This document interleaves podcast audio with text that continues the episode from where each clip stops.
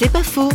Elle s'appelle Enso, elle est pianiste et dirige une chorale. Pour elle, la musique ne va pas sans la foi en Dieu. Dieu, en tout cas moi je pense qu'il m'a fait grâce d'un don. Et euh, souvent on m'a dit oui, quand on donne un don, il faut savoir l'utiliser, le rendre. Alors au début c'est comme oui, enfin bon, euh, ça dépend, hein.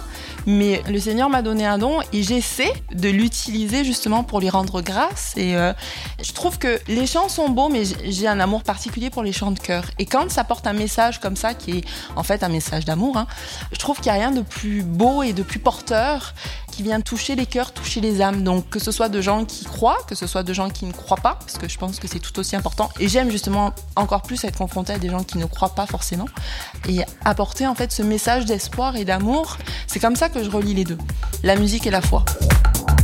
C'est pas faux, vous a été proposé par parole.fm.